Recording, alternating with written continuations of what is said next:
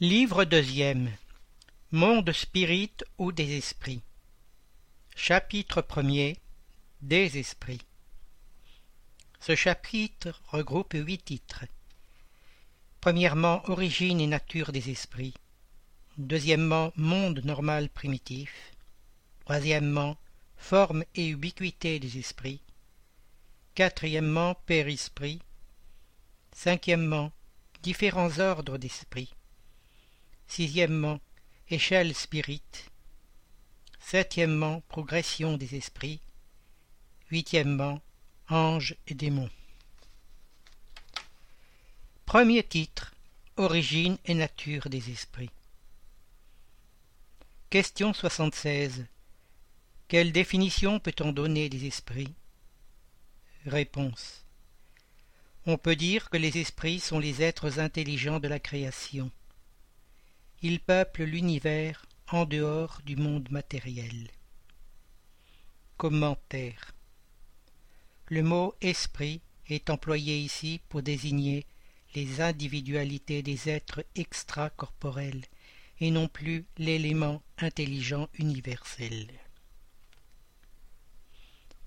Question 77 Les esprits sont-ils des êtres distincts de la divinité ou bien ne seraient-ils que des émanations ou portions de la divinité et appelés pour cette raison fils ou enfants de Dieu? Réponse Mon Dieu, c'est son œuvre, absolument comme un homme qui fait une machine. Cette machine est l'œuvre de l'homme et non pas lui. Tu sais que quand l'homme fait une chose belle, utile, il appelle son enfant sa création. Eh bien, il en est de même de Dieu. Nous sommes ses enfants, puisque nous sommes son œuvre. Question 78. Les esprits ont-ils eu un commencement, ou bien sont-ils comme Dieu de toute éternité? Réponse. Si les esprits n'avaient point eu de commencement, ils seraient égaux à Dieu, tandis qu'ils sont sa création et soumis à sa volonté. Dieu est de toute éternité, cela est incontestable. Mais savoir quand et comment il nous a créés, nous n'en savons rien. Tu peux dire que nous sommes sans commencement, si tu entends par là que Dieu, étant éternel, il a dû créer sans relâche. Mais quand et comment chacun de nous a été fait, je te dis encore, nul ne le sait. C'est là qu'est le mystère. Question 79. Puisqu'il y a eu deux éléments généraux dans l'univers, l'élément intelligent et l'élément matériel, pourrait-on dire que les esprits sont formés de l'élément intelligent comme les corps inertes sont formés de l'élément matériel? Réponse. C'est évident. Les esprits sont l'individualisation du principe intelligent comme les corps sont l'individualisation du principe matériel. C'est l'époque et la mode de cette formation qui sont inconnues. Question 80. La création des esprits est-elle permanente ou bien n'a-t-elle eu lieu qu'à l'origine des temps? Réponse. Elle est permanente, c'est-à-dire que Dieu n'a jamais cessé de créer. Question 81. Les esprits se forment-ils spontanément ou bien procèdent-ils les uns des autres? Réponse. Dieu les crée, comme toutes les autres créatures, par sa volonté. Mais, encore une fois, leur origine est un mystère. Question 82. Est-il exact de dire que les esprits sont immatériels? Réponse. Comment peut-on définir une chose quand on manque de termes de comparaison et avec un langage insuffisant? Un aveugle né peut-il définir la lumière? Immatériel n'est pas le mot. Incorporel serait plus exact, car tu dois bien comprendre que l'esprit étant une création doit être quelque chose. C'est une matière quintessentielle mais sans analogue pour vous, et si éthérée qu'elle ne peut pas tomber sous vos sens. Commentaire. Nous disons que les esprits sont immatériels parce que leur essence diffère de tout ce que nous connaissons sous le nom de matière. Un peuple d'aveugles n'aurait point de terme pour exprimer la lumière et ses effets. L'aveugle de naissance croit avoir toutes les perfections, par l'ouïe, l'odorat, le goût et le toucher. Mais il ne comprend pas les idées que lui donnerait le sens qui lui manque. De même, pour l'essence des êtres surhumains, nous sommes de véritables aveugles. Nous ne pouvons les définir que par des comparaisons toujours imparfaites ou par un effort de notre imagination. Question 83 Les esprits ont-ils une fin? On comprend que le principe d'où ils sont, ils émanent soit éternel, mais ce que nous demandons, c'est si leur individualité a un terme et si, dans un temps donné, plus ou moins long, l'élément dont ils sont formés ne se dissémine pas et ne retourne pas à la masse comme cela a lieu pour les corps matériels. Il est difficile de comprendre qu'une chose qui a commencé puisse ne pas finir. Réponse. Il y a bien des choses que vous ne comprenez pas, parce que votre intelligence est bornée, et ce n'est pas une raison pour les repousser. L'enfant ne comprend pas tout ce que comprend son père, ni l'ignorant tout ce que comprend le savant. Nous te disons que l'existence des esprits ne finit point. C'est tout ce que nous pouvons dire maintenant. Deuxième titre. Monde normal primitif. Question 84. Les esprits constituent-ils un monde à part en dehors de celui que nous voyons? Réponse. Oui, le monde des esprits ou des intelligences incorporelles. Question 85. Quel est celui des deux, le monde spirit ou le monde corporel qui est le principal dans l'ordre des choses? Réponse. Le monde spirit. Il est préexistant et survivant à tout. Question 86. Le monde corporel pourrait-il cesser d'exister ou n'avoir jamais existé sans altérer l'essence du monde spirit Réponse. Oui, ils sont indépendants, et pourtant leur corrélation est incessante, car ils réagissent incessamment l'un sur l'autre. Question 87. Les esprits occupent-ils une région déterminée circonscrite dans l'espace? Réponse. Les esprits sont partout. Les espaces infinis en sont peuplés à l'infini. Il y en a sans cesse à côté de vous qui vous observent et agissent sur vous à votre insu, car les esprits sont une des puissances de la nature, et les instruments dont Dieu se sert pour l'accomplissement de ses vues providentielles. Mais tous ne vont pas partout, car il est des régions interdites aux moins avancées. Troisième titre Forme et ubiquité des esprits. Question 88. Les esprits ont-ils une forme déterminée, limitée, constante? Réponse. À vos yeux, non. Au nôtre, oui. C'est, si vous voulez, une flamme, une lueur ou une étincelle éthérée. Question. Cette flamme ou étincelle a-t-elle une couleur quelconque? Réponse. Pour vous, elle varie du sombre à l'éclat du rubis, selon que l'esprit est plus ou moins pur. commentaire. On représente ordinairement les génies avec une flamme ou une étoile sur le front. C'est une allégorie qui rappelle la nature essentielle des esprits. On la place au sommet de la tête parce que là est le siège de l'intelligence. Question 89. Les esprits mettent-ils un temps quelconque à franchir l'espace? Réponse Oui, mais rapide comme la pensée. Autre question. La pensée n'est-elle pas l'âme elle-même qui se transporte? Réponse.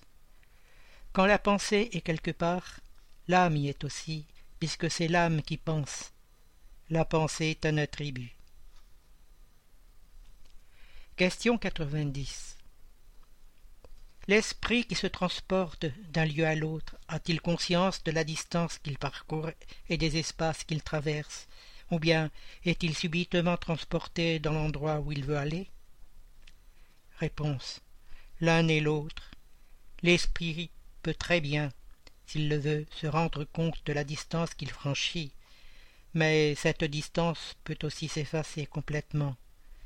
Cela dépend de sa volonté et aussi de sa nature plus ou moins épurée. Question 91 La matière fait-elle obstacle aux esprits? Réponse Non, ils pénètrent tout, l'air, la terre, les eaux, le feu, même leur sont également accessibles.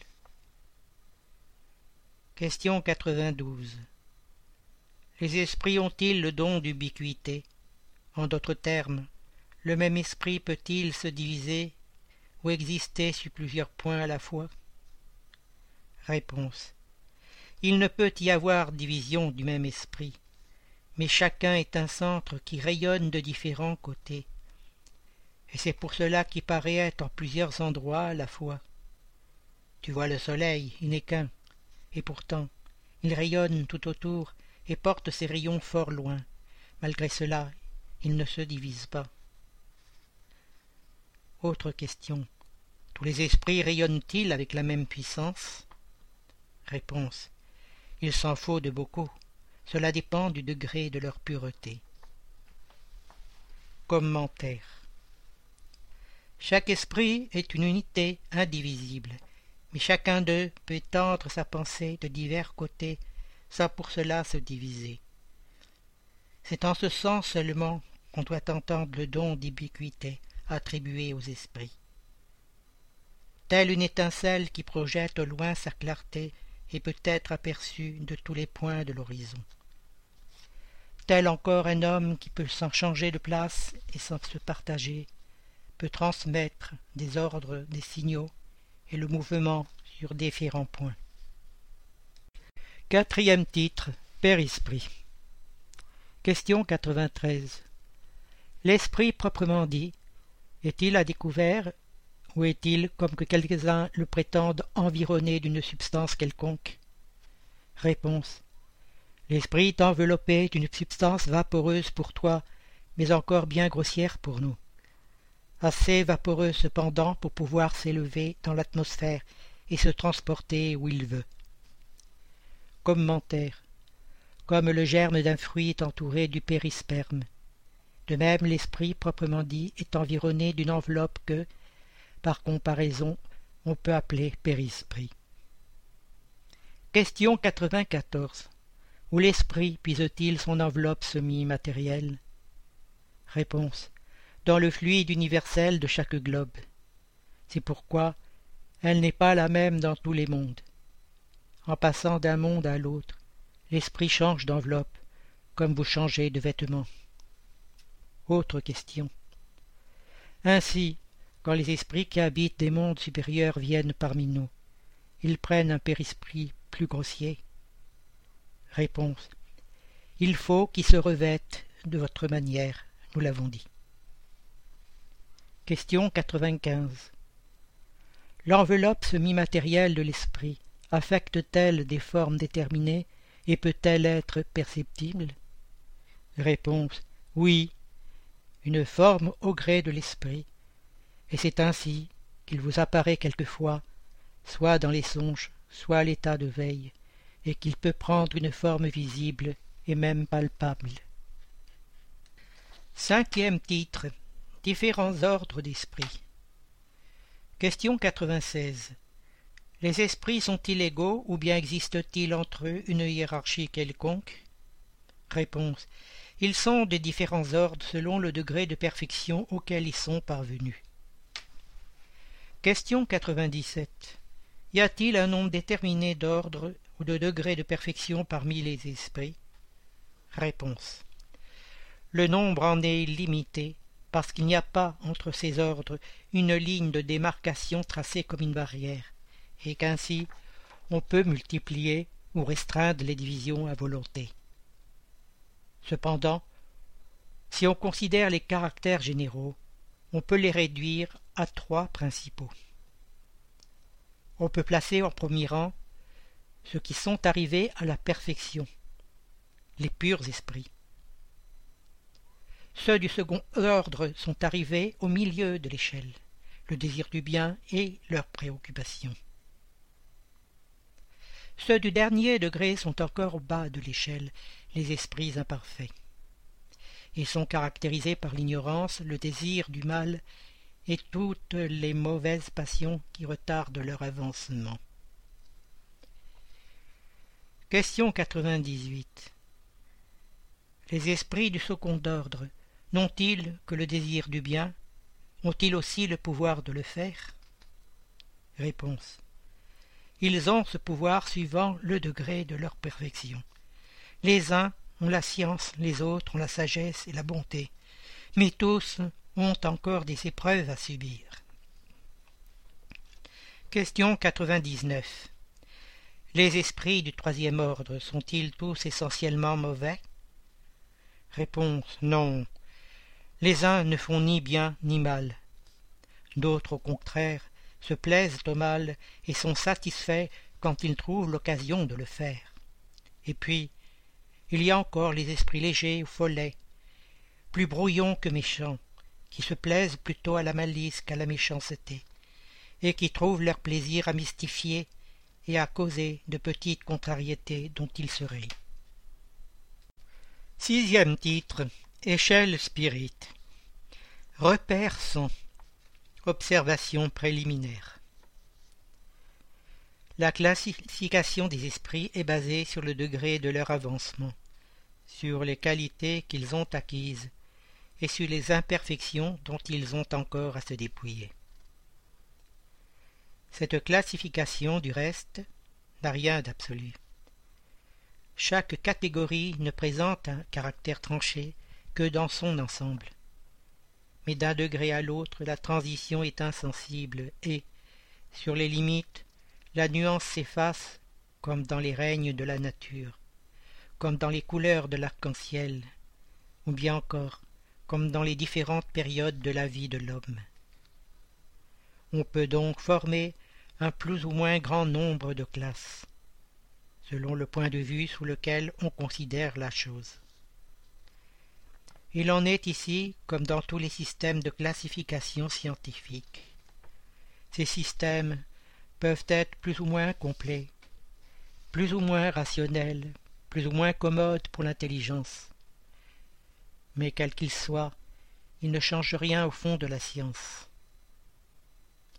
Les esprits interrogés sur ce point ont donc pu varier dans le nombre des catégories, sans que cela tire à conséquence. On s'est armé de cette contradiction apparente, sans réfléchir qu'ils n'attachent aucune importance à ce qui est purement de convention. Pour eux, la pensée est tout. Ils nous abandonnent la forme, le choix des termes, la classification, en un mot, les systèmes.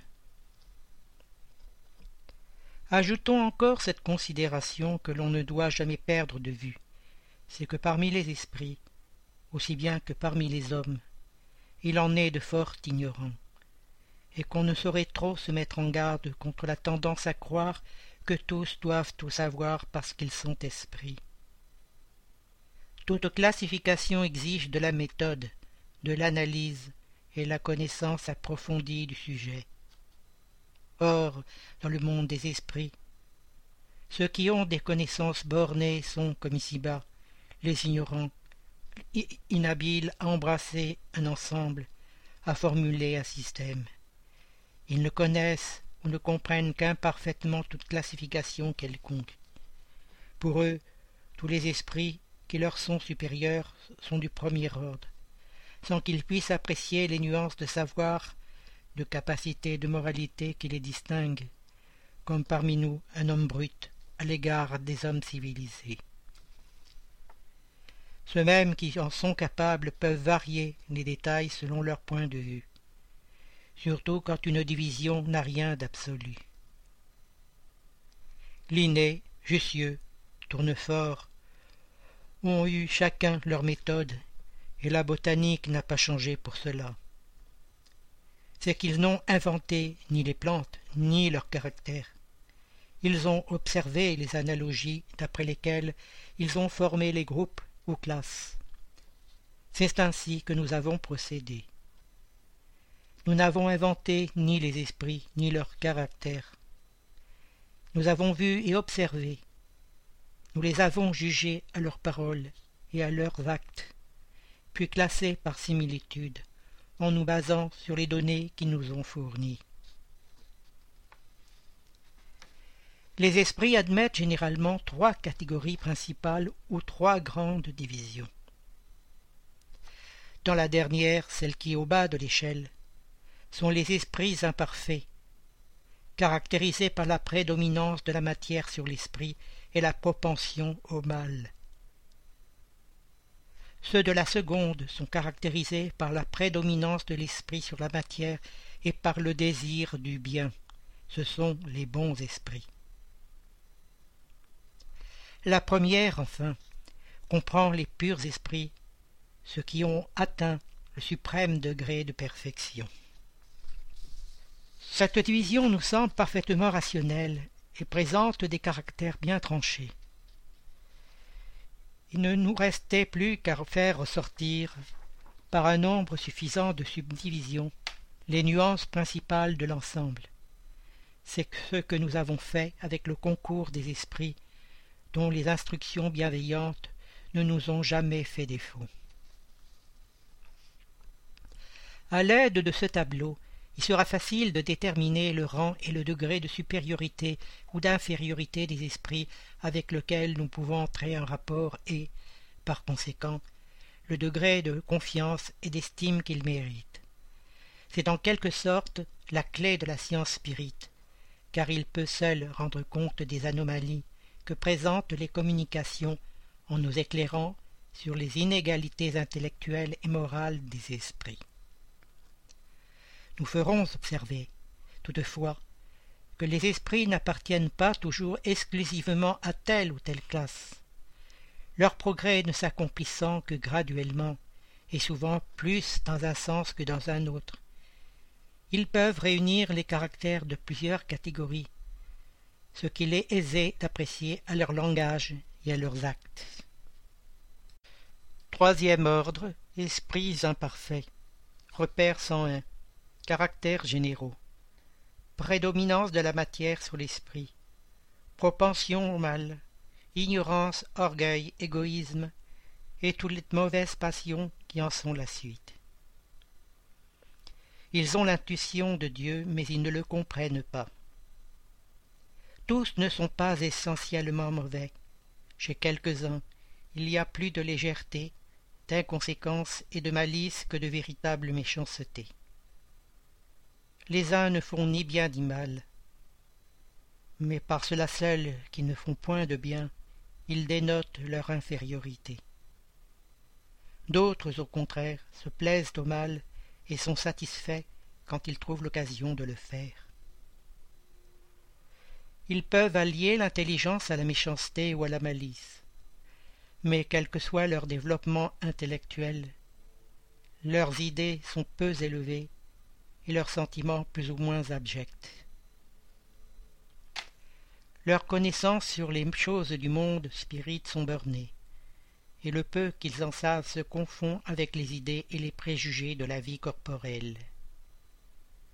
Ils ne peuvent nous en donner que de notions fausses et incomplètes.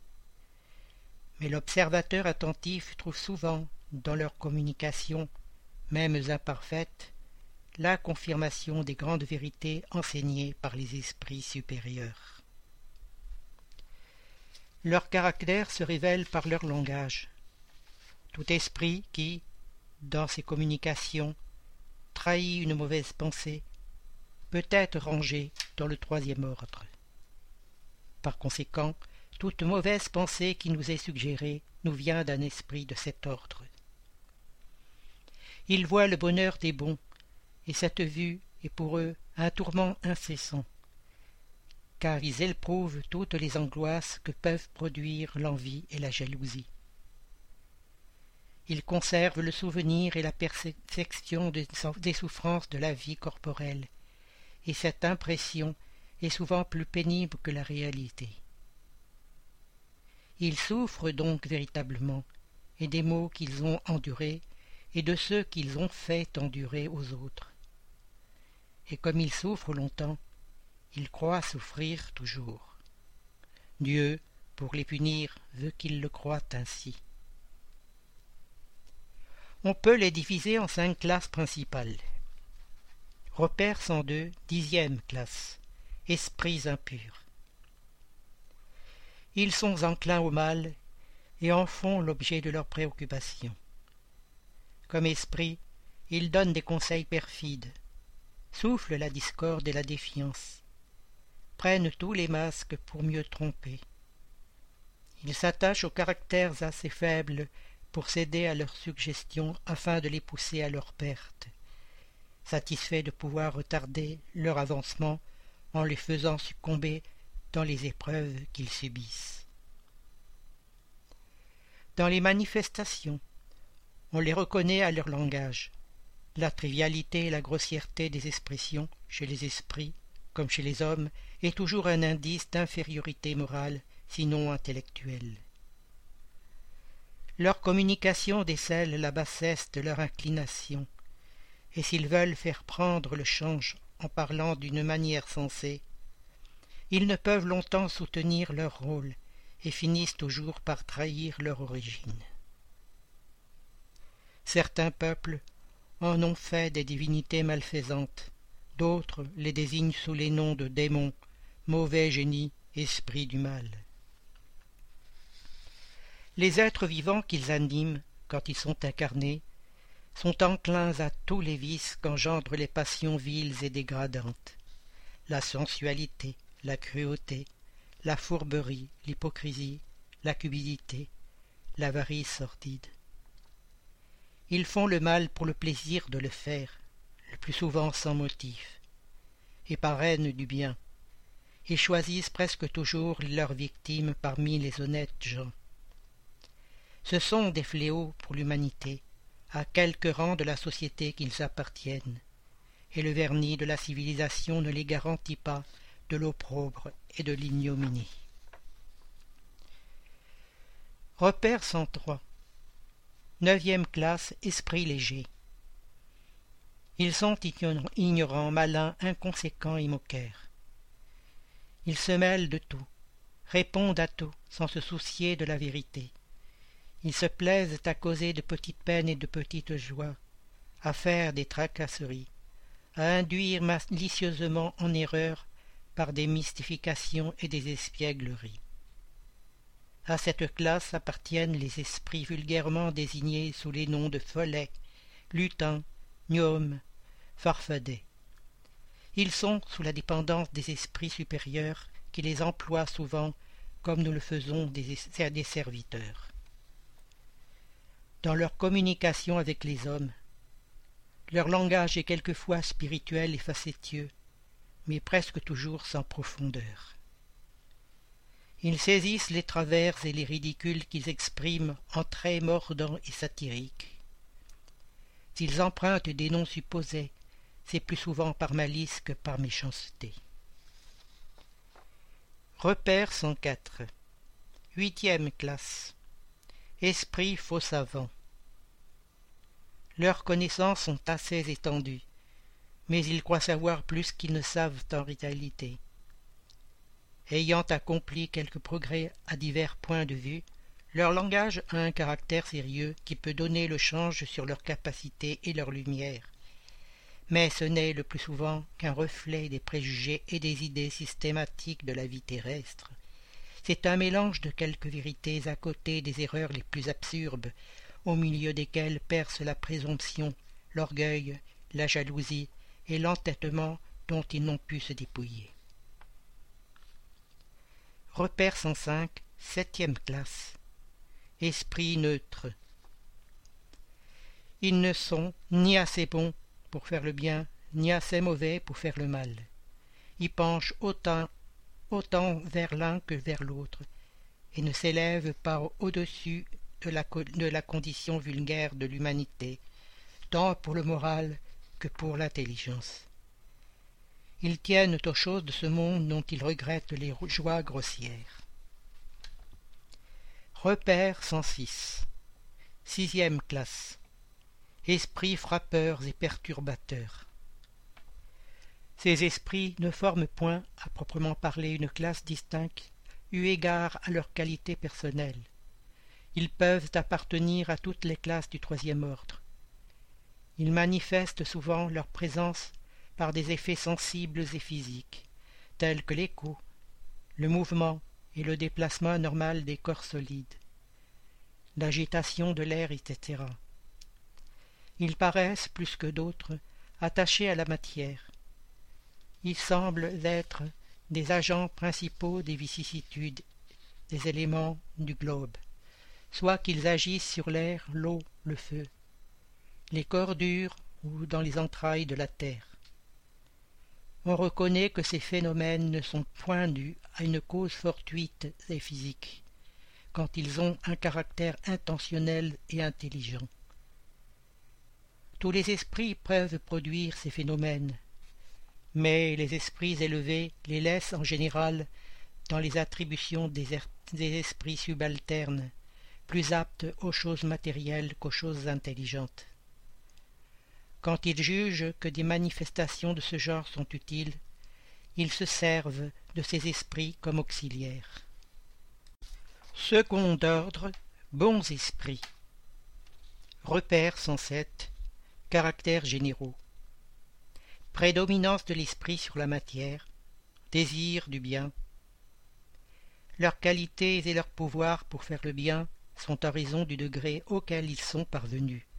Les uns ont la science, les autres la sagesse et la bonté. Les plus avancés réunissent le savoir aux qualités morales. N'étant point encore complètement dématérialisés, ils conservent plus ou moins, selon leur rang, les traces de l'existence corporelle, soit dans la forme du langage, soit dans leurs habitudes où l'on trouve même quelques-unes de leurs manies. Autrement, ils seraient esprits parfaits. Ils comprennent Dieu et l'infini, ils jouissent déjà de la félicité des bons. Ils sont heureux du bien qu'ils font et du mal qu'ils empêchent. L'amour qui les unit est pour eux la source d'un bonheur ineffable que n'altère ni l'envie, ni le remords, ni aucune des mauvaises passions qui font le tourment des esprits imparfaits. Mais tous ont encore des épreuves à subir jusqu'à ce qu'ils aient atteint la perfection absolue. Comme esprit, ils suscitent de bonnes pensées, détournent les hommes de la voie du mal, protègent dans la vie ceux qui s'en rendent dignes, et neutralisent l'influence des esprits imparfaits chez ceux qui ne se complaisent pas à la subir. C'est en qui ils sont incarnés sont bons et bienveillants pour leurs semblables. Ils ne sont mus ni par l'orgueil, ni par l'égoïsme, ni par l'ambition. Ils n'éprouvent ni haine, ni rancune, ni envie, ni jalousie, et font le bien pour le bien. À cet ordre appartiennent les esprits désignés dans les croyances vulgaires sous les noms de bons génies, génie protecteur, esprit du bien. Dans les temps de superstition et d'ignorance, on en a fait des divinités bienfaisantes. On peut les diviser en quatre groupes principaux. Repère 108, cinquième classe, esprit bienveillant. Leur qualité dominante est la bonté. Ils se plaisent à rendre service aux hommes et à les protéger.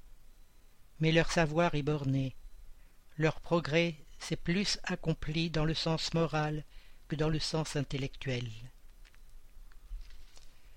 Repère 109 Quatrième classe Esprit savant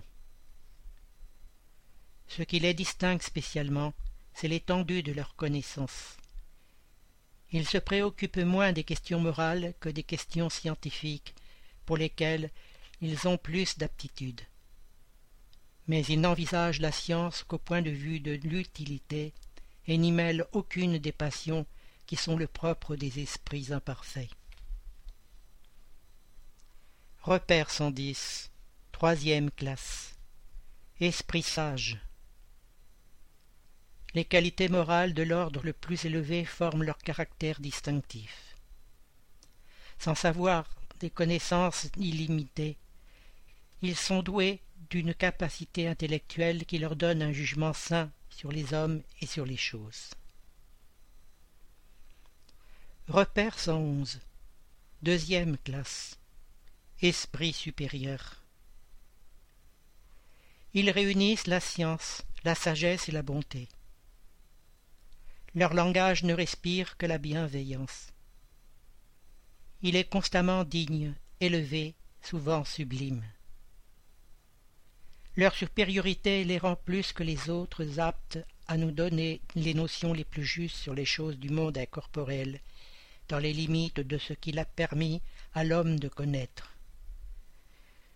Ils se communiquent volontiers à ceux qui cherchent la vérité de bonne foi, et dont l'âme est assez dégagée des liens terrestres pour la comprendre. Mais ils s'éloignent de ceux qu'anime la seule curiosité, ou que l'influence de la matière détourne de la pratique du bien. Lorsque, par exception, ils s'incarnent sur la terre, c'est pour y accomplir une mission de progrès, et il nous offre alors le type de la perfection à laquelle l'humanité peut aspirer ici-bas. Premier ordre, purs esprits. Repère 112. Caractères généraux. Influence de la matière nulle. Supériorité intellectuelle et morale absolue par rapport aux esprits des autres ordres. Repère 113. Première classe, unique. Ils ont parcouru tous les degrés de l'échelle et dépouillé toutes les impuretés de la matière. Ayant atteint la somme de perfection dont est susceptible la créature, ils n'ont plus à subir ni épreuve ni expiation. N'étant plus sujets à la réincarnation dans des corps périssables, c'est pour eux la vie éternelle qu'ils accomplissent dans le sein de Dieu. Ils jouissent d'un bonheur inaltérable, parce qu'ils ne sont sujets ni aux besoins, ni aux vicissitudes de la vie matérielle. Mais ce bonheur n'est point celui d'une oisiveté monotone passée dans une contemplation perpétuelle. Ils sont les messagers et les ministres de Dieu, dont ils exécutent les ordres pour le maintien de l'harmonie universelle. Ils commandent à tous les esprits qui leur sont inférieurs les aident à se perfectionner et leur assignent leur mission. Assister les hommes dans leur détresse, les exciter au bien ou à l'expiation des fautes qui les éloignent de la félicité suprême, est pour eux une douce occupation. On les désigne quelquefois sous les noms d'anges, archanges ou séraphins. Les hommes peuvent entrer en communication avec eux, mais bien présomptueux serait celui qui prétendrait les avoir constamment à ses ordres. Septième titre Progression des esprits. Question 114. Les esprits sont-ils bons ou mauvais par leur nature, ou bien sont-ce les mêmes esprits qui s'améliorent? Réponse. Les mêmes esprits qui s'améliorent. En s'améliorant, ils passent d'un ordre inférieur dans un ordre supérieur. Question 115. Parmi les esprits, les uns ont-ils été créés bons et les autres mauvais? Réponse. Dieu a créé tous les esprits simples et ignorants, c'est-à-dire sans science.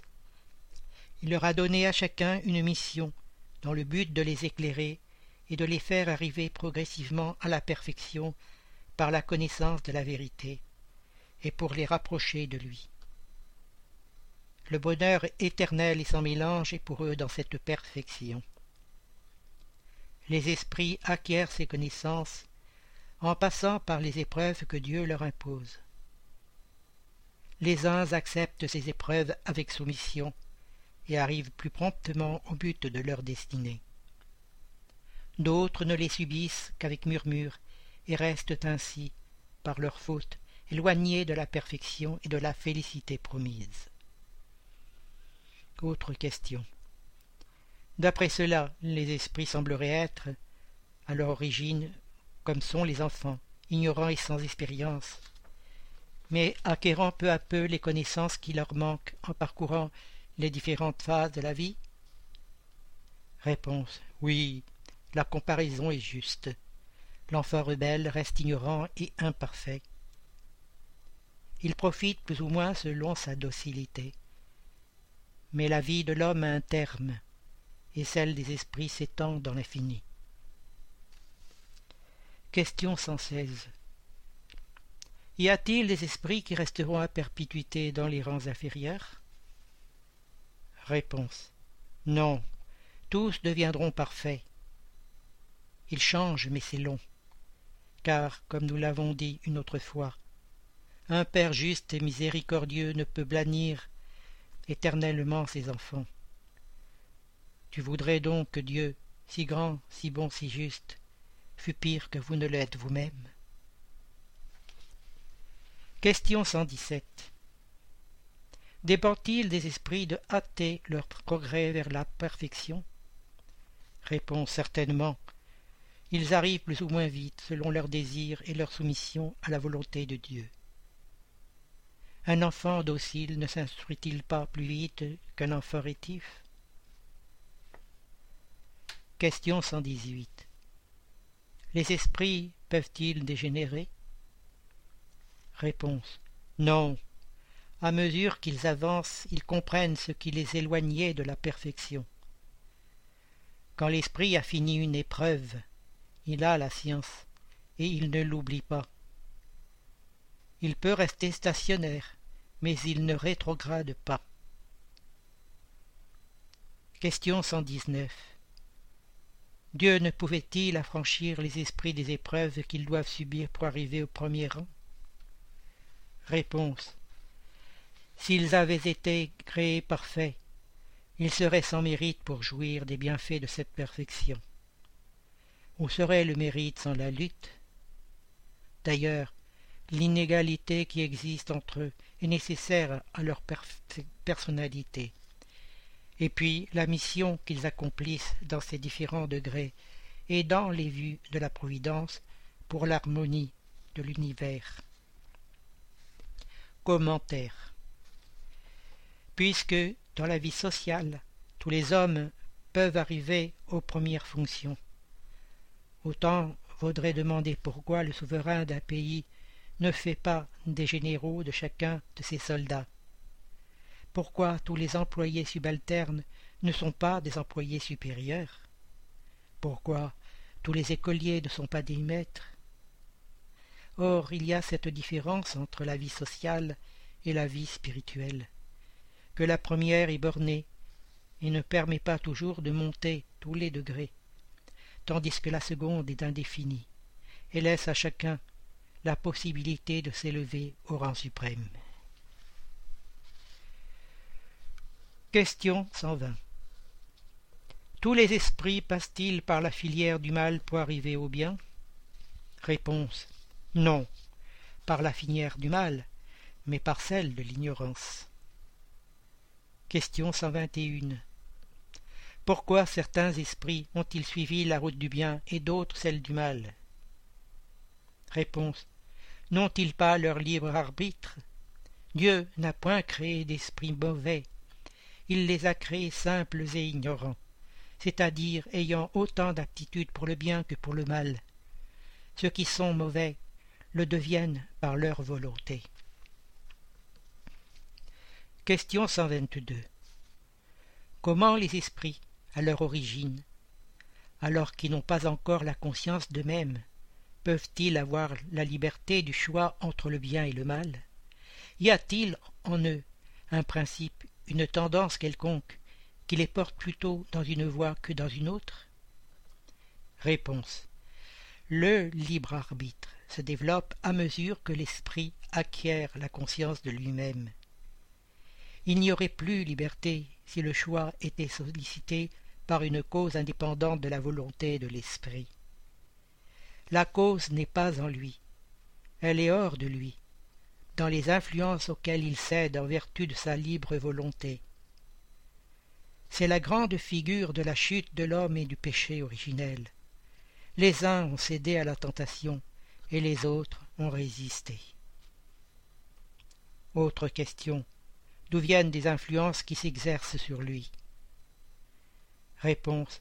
Des esprits imparfaits qui cherchent à s'emparer de lui, à le dominer, et qui sont heureux de le faire succomber.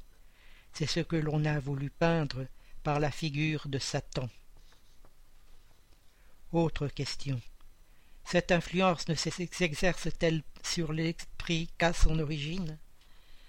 Réponse. Elle le suit dans sa vie d'esprit jusqu'à ce qu'il ait tellement pris d'empire sur lui-même que les mauvais renoncent à l'obséder. Question 123. Pourquoi Dieu a-t-il permis que les esprits puissent suivre la voie du mal? Réponse. Comment osez-vous demander à Dieu compte de ses actes? Pensez-vous pouvoir pénétrer ses desseins? Pourquoi vous pouvez vous dire ceci? La sagesse de Dieu est dans la liberté qu'il laisse à chacun de choisir, car chacun a le mérite de ses œuvres. Question 124. Puisqu'il y a des esprits qui, dans le principe, suivent la route du bien absolu et d'autres celle du mal absolu. Il y a sans doute des degrés entre ces deux extrêmes. Réponse oui, certainement. Et c'est la grande majorité. Question 125. Les esprits qui ont suivi la route du mal pourront-ils arriver au même degré de supériorité que les autres? Réponse oui, mais les éternités seront plus longues pour eux. Commentaire. Par ce mot, les éternités, on doit entendre l'idée qu'ont les esprits inférieurs de la perpétuité de leur souffrance, parce qu'il ne leur est pas donné d'en voir le terme, et que cette idée se renouvelle à toutes les épreuves auxquelles ils succombent. Question 126 les esprits arrivés au suprême degré après avoir passé par le mal ont-ils moins de mérite que les autres aux yeux de Dieu? Réponse. Dieu contemple les égarés du même œil et les aime tout de même cœur. Ils sont dits mauvais parce qu'ils ont succombé et n'étaient n'étaient avant que de simples esprits. Question 127. Les esprits sont-ils créés égaux en facultés intellectuelles Réponse. Ils sont créés égaux, mais ne sachant pas d'où ils viennent, il faut que le libre arbitre ait son cours. Ils progressent plus ou moins rapidement, en intelligence comme en moralité. Commentaire. Les esprits qui suivent dès le principe la route du bien ne sont pas pour cela des esprits parfaits. S'ils n'ont pas des tendances mauvaises, ils n'en ont pas moins à acquérir l'expérience les connaissances nécessaires pour atteindre la perfection. Nous pouvons les comparer à des enfants qui, quelle que soit la bonté de leur instinct naturel, ont besoin de se développer, de s'éclairer, et n'arrivent pas sans transition de l'enfance à l'âge mûr. Seulement, comme nous avons des hommes qui sont bons et d'autres qui sont mauvais dès leur enfance, de même il y a des esprits qui sont bons ou mauvais dès leur principe, avec cette différence capitale que l'enfant a des instincts tout formés, tandis que l'esprit, à sa formation, n'est pas plus mauvais que bon. Il a toutes les tendances, et prend l'une ou l'autre direction par l'effet de son libre arbitre. Huitième titre Anges et démons. Question 128.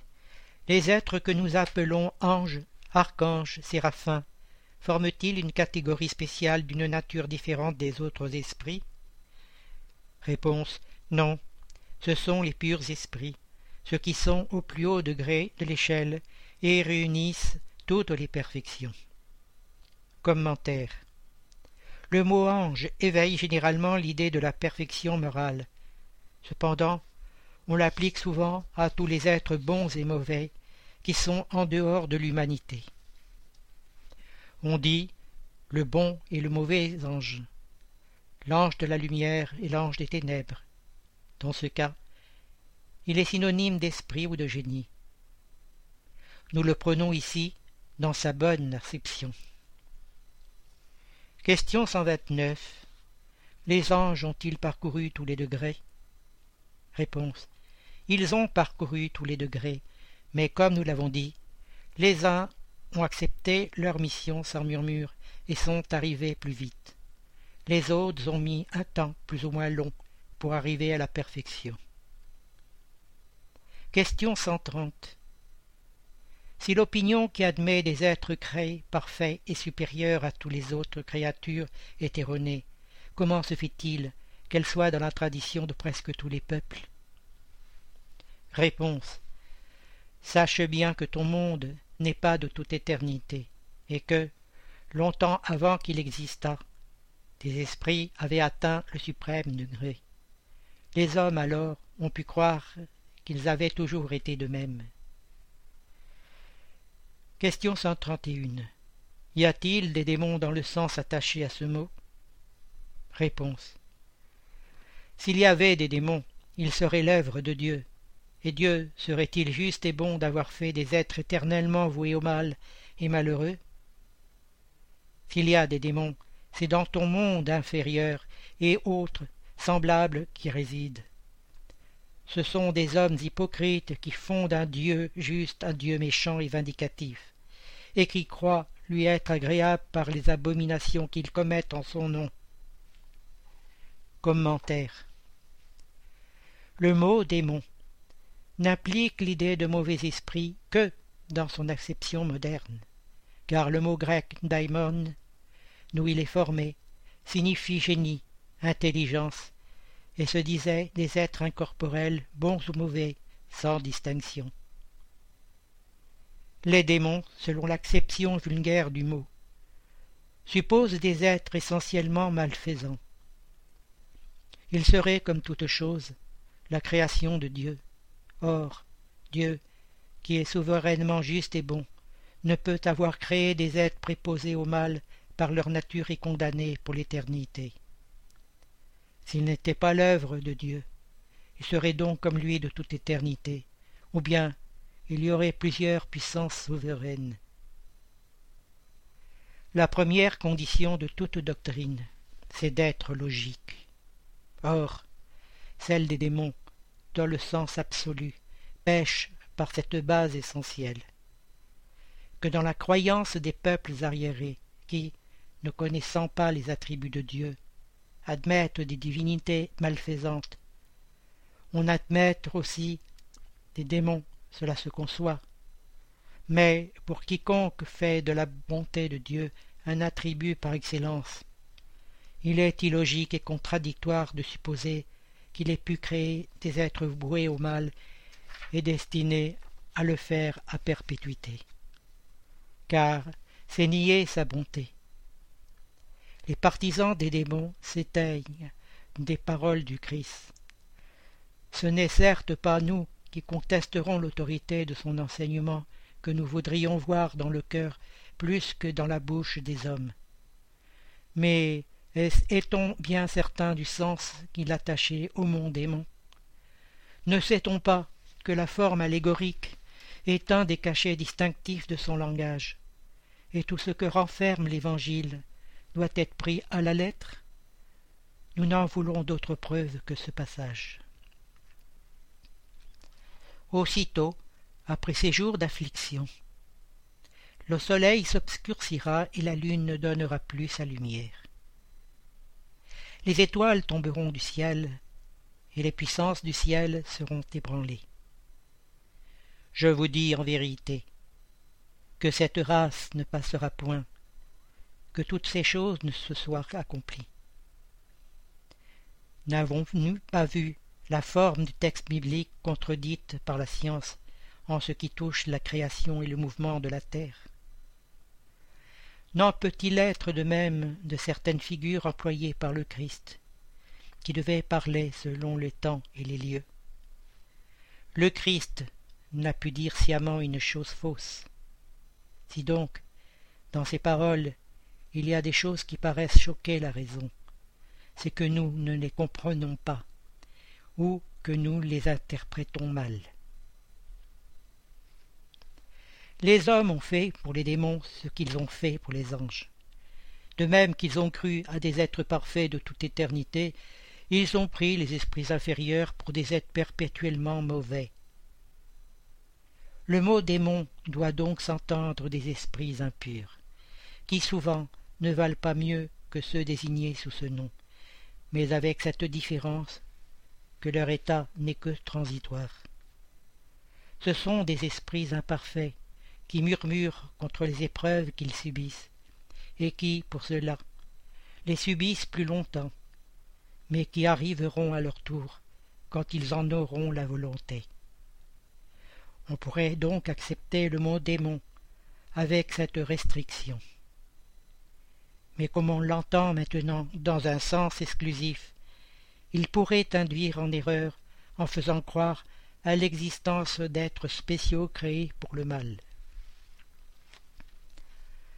À l'égard de Satan, c'est évidemment la personnification du mal sous une forme allégorique, car on ne saurait admettre un être mauvais luttant de puissance à puissance avec la divinité, et dont la seule préoccupation serait de contrecarrer ses desseins comme il faut à l'homme des figures et des images pour frapper son imagination. Il a peint les êtres incorporels sous une forme matérielle, avec des attributs, rappelant leurs qualités ou leurs défauts. C'est ainsi que les anciens, voulant personnifier le temps, l'ont peint sous la figure d'un vieillard avec un faux et un sablier. Une figure de jeune homme eût été un contresens. Il en est de même des allégories de la fortune, de la vérité, etc. Les modernes ont représenté les anges et ou purs esprits sous une figure radieuse avec des ailes blanches, emblème de la pureté. Satan avec des cornes, des griffes et les attributs de la bestialité, emblème des basses passions. Le vulgaire qui prend les choses à la lettre a vu dans ces emblèmes un individu réel, comme jadis il avait vu Saturne dans l'allégorie des temps.